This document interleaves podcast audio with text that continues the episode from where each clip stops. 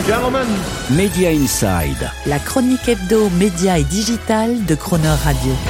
Terence Dorieux. Allez, devinette.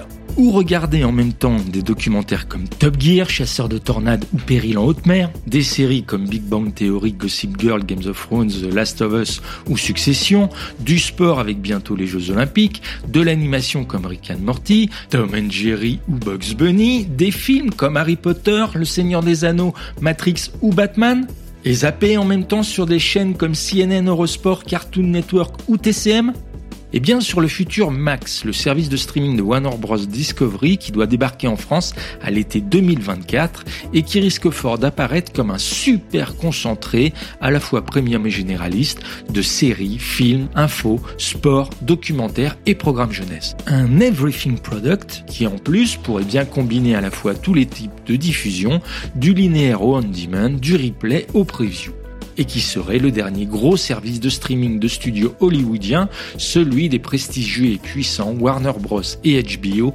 à se lancer en France. Avec un tel profil, il ne fait aucun doute que l'ensemble des distributeurs de télévision payantes chercheront à référencer rapidement le service Max pour le proposer à leurs abonnés. Pour les fournisseurs d'accès, Free, Bouygues Télécom, SFR et Orange, ce sera le moyen de pouvoir conquérir de nouveaux abonnés en proposant des offres d'accès à Internet en bundle, c'est-à-dire couplées avec Max, qui remettront en avant les grosses marques du catalogue HBO, les Games of Thrones, The Last of Us ou Succession, que les opérateurs avaient pu marketer jusqu'à fin 2022 via leur distribution de la plateforme OCS à leurs diffuseurs exclusifs en France du prestigieux catalogue américain. Mais c'est surtout pour Canal ⁇ que l'arrivée de Max en France permettrait de faire d'une pierre six coups.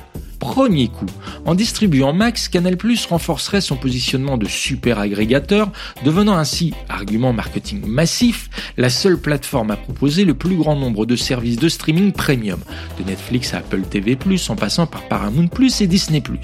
Deuxième coup, au-delà de Max, Canal Plus pourrait étendre en même temps avec Warner Bros. Discovery un accès sécurisé et long terme à toutes les productions films de la Warner, la major américaine numéro 1, encore plus depuis qu'elle a croqué la 20th Century Fox, et ainsi Troisième coup, négocier aussi un accès privilégié au catalogue HBO pour proposer enfin et pour la première fois aux abonnés Canal+, les nouveautés programmes HBO en exclusivité et en première fenêtre, Quatrième coup, permettre le comeback des grosses marques du catalogue HBO sur OCS que Canal Plus a fini par racheter entre-temps et qui a bien besoin d'être relancé tant éditorialement que commercialement.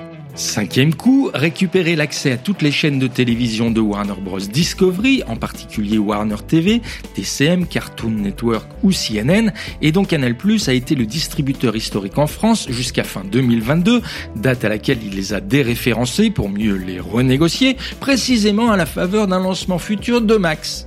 Et puis il y a le sixième coup, en récupérant HBO et les chaînes Warner Discovery via un deal élargi autour de Max, Canal Plus hypothéquerait de fait l'existence de l'offre équivalente et concurrente du pass Warner, produit exclusif jusqu'à mi-2024 sur Prime Video. Ce qui finirait par pousser le service d'Amazon dans les bras de Canal+, pour y être enfin distribué et ferait de ce dernier le seul distributeur en France de tout le top des plateformes de streaming.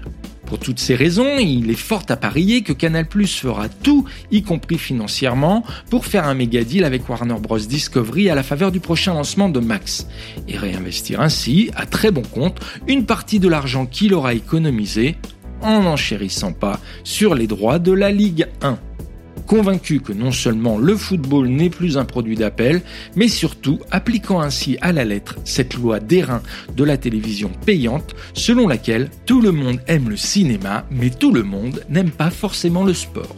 Media Inside. Terence Derieux, tous les mercredis à 7h45 et 19h45 et à tout moment en podcast. Cronerradio.fr